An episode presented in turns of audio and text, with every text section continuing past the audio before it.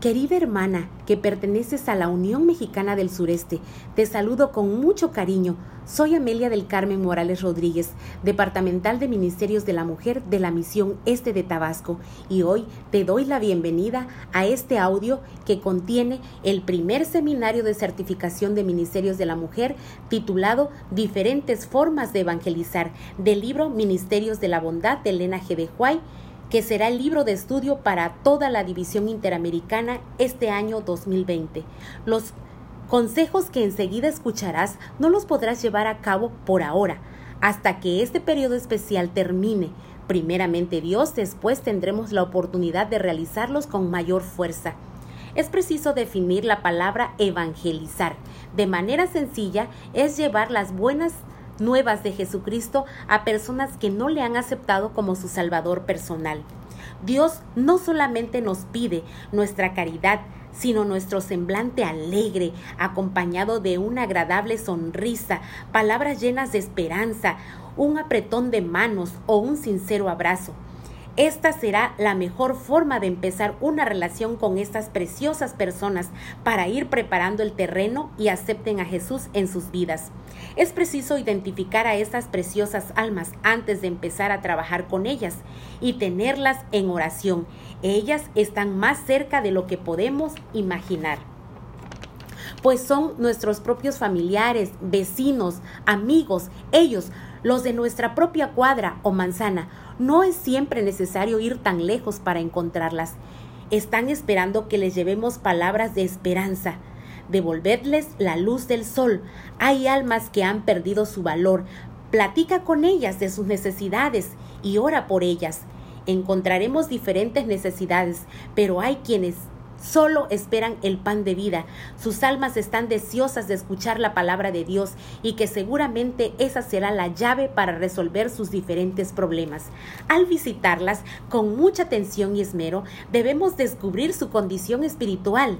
Es necesario mencionar que para esta magnífica obra nosotras debemos orar por nosotras mismas para que nuestra comunión con Dios permanezca firme y así poder llevar esa fuerza espiritual a cada alma doliente.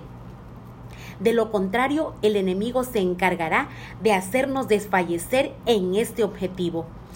Esta es una tarea muy especial que Dios requiere de cada una de nosotras.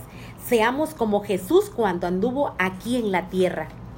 Mientras pasaba por pueblos y ciudades, era como una corriente vital que difundía vida y gozo por donde quiera que fuera. Si somos fieles seguidoras de Jesús, hemos de trabajar como Él nos dejó ejemplo. Que no se diga de nosotras, ay, esa hermana, qué mal testimonio, y eso que dice que es adventista del séptimo día. Que sí se diga, qué buena hermana, trae paz a mi vida, me inspira a seguir adelante, me gusta su ejemplo de vida, tiene algo especial que me motiva a proseguir por el buen camino. Y cuando escuchemos esto de parte de ellas es porque Dios ha obrado en nosotras.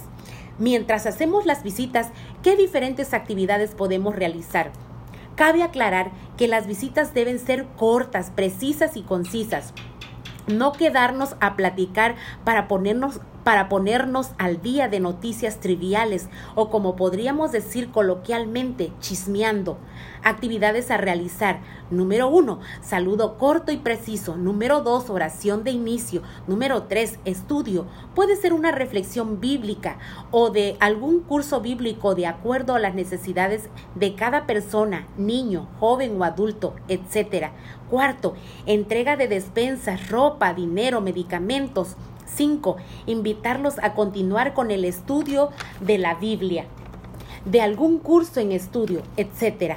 Trabajad desinteresadamente. No seamos impacientes diciendo, ¿para cuándo se anima a bautizarse, hermano? A pocas lecciones de estudio. Ya terminamos las 20 lecciones de la fe de Jesús.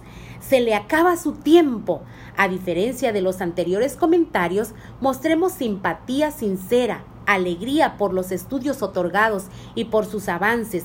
Esto nos llevará a mejores resultados que si ejercemos presión en ellas. Esto será mucho mejor en el nombre de Dios. Haced felices a otros, Cristo es la luz y no tinieblas. Nosotros debemos imitar a Cristo aún siendo pecadoras. Cuando hagamos esto de todo corazón y con humildad ante Dios, las personas verán en nosotras el reflejo de nuestro Salvador y se sentirán felices por nuestras visitas y por el contacto con ellas. ¿Quién se llevará la mejor parte?